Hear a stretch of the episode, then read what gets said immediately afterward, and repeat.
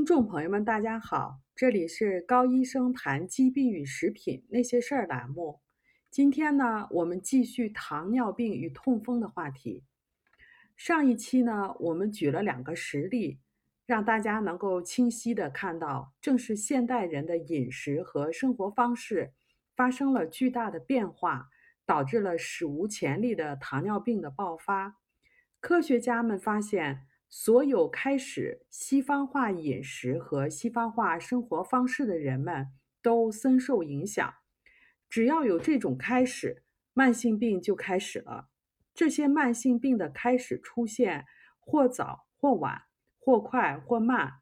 先是牙周疾病，比如说龋齿，然后是肥胖、糖尿病、痛风、高血压、冠心病、老年痴呆、癌症等等。接踵而至，这些疾病也可能单独出现，但是最后往往所有这些疾病一起出现。那么，可能有人要问：我们现在和祖辈吃的是一样的，为什么这些疾病高发在我们身上？让我们来看看专家是怎么说的。二十世纪六十年代末，也就是一九六零年末的时候，英国学者。英国海军医学研究所毕业的外科医生叫做托马斯·克里夫，和英国当时最有影响力的营养学家约翰·尤德金就提出了糖和精致的碳水化合物导致的糖尿病、心脏病等一系列的慢性病。托马斯·克里夫从1940年开始，就在全国、全市、全球最著名的医学期刊。《柳叶刀》上发表了文章，认为食物被加工的离它的自然状态越远，产生的危害就越大，而精炼的白糖和面粉就是这一个理论的最好的例证。在克里夫撰写的一系列的文章和书籍中，有一些是他和其他著名的营养学家合著的。他提出了一个基于达尔文主义的适应性法则，用于解释其他科学家记录的慢性疾病的流行趋势。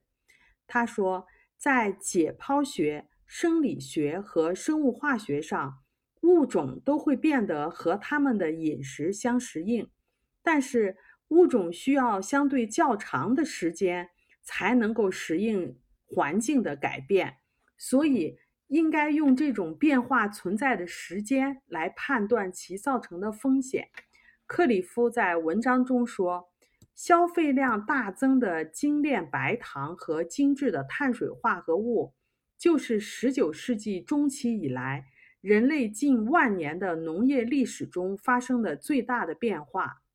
这些精加工，他在描述精炼糖和小麦的时候写道。仅仅存在了一个世纪多一点的时间，从进化的历史角度上来看是微不足道的。所以，如果一种新的饮食和原来的差距较大，那么这种新的饮食将会是非常有害的。有学者调查了非洲裔美国人、北美土著人，或者说是太南太平洋的岛民们。消费了大量的糖的情况，会发现他们患肥胖和糖尿病的比率比同样情况的欧洲先民们先民们还要高，因为这种变化对他们来说更大，而他们用于适应这种变化的时间更短。那么，就让我们来看一看糖和精致碳水化合物与自然状态差距大吗？拿白糖来说。初始的甘蔗汁大部分是水，还有微量的营养素，比如说维生素、矿物质等等。糖呢，只占了百分之十七。甘蔗的话是咀嚼使用，呃，甜而不腻。而提炼出的白糖是从甘蔗和甜菜中来的，经过加工，去掉了所有的其他营养成分，比如说矿物质、维生素等等。而且呢，经过了化学的漂白，和初始的状态差距非常大。现在的蔗糖和盐一样，是我们最常食用的纯化学品。不仅如此，我们消耗糖的量大增。拿美国为例，一百多年前，糖是奢侈品，只有富裕的家庭才有机会食用。而在二零一四年，美国人均食用五十一公斤。再说我们的主食面粉，小麦经过精加工以后，去掉了糠和胚芽以后，丢掉了三十多种营养物质。但是呢，只回填了合成的维生素 B 一、B 二、B 三、铁和叶酸五种营养素，它仍然是营养缺陷的食品。那么，为什么要回填营养素呢？让我们来看一下历史的渊源。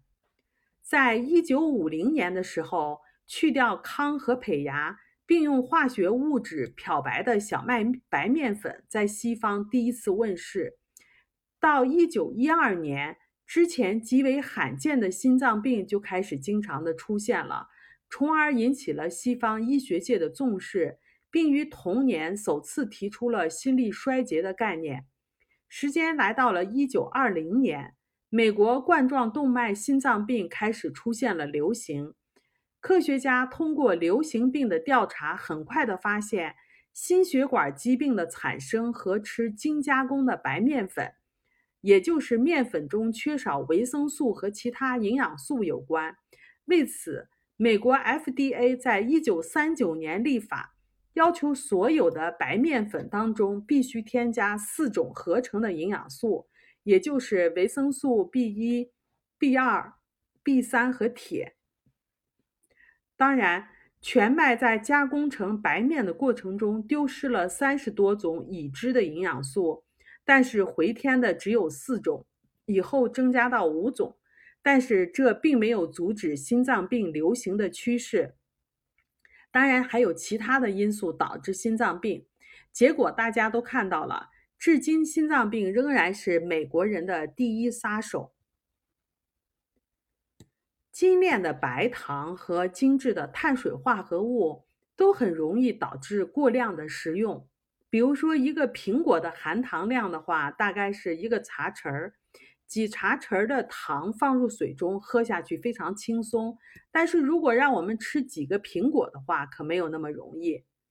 进食精炼的白糖、精致的碳水化合物，提高了消化吸收的速度，我们的胰腺就会受到突然增加的葡萄糖的袭击。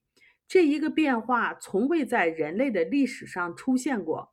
托马斯·克里夫医生说：“这可以轻易地解释过去一个世纪里面糖尿病发病率增加的情况。”他说：“快速进入体内的糖可以让我们的胰腺过度疲劳，也能让其他的器官过度疲劳。”克里夫写道：“让器官负负担沉重的不仅仅是工作量，主要的还是工作的速度。”比如，比如我们吃碳水化合物的土豆吧，土豆中的淀粉三先是要在体内转化为糖，再被吸收进入血液，这一个过程比直接吃糖要缓慢、柔和的很多。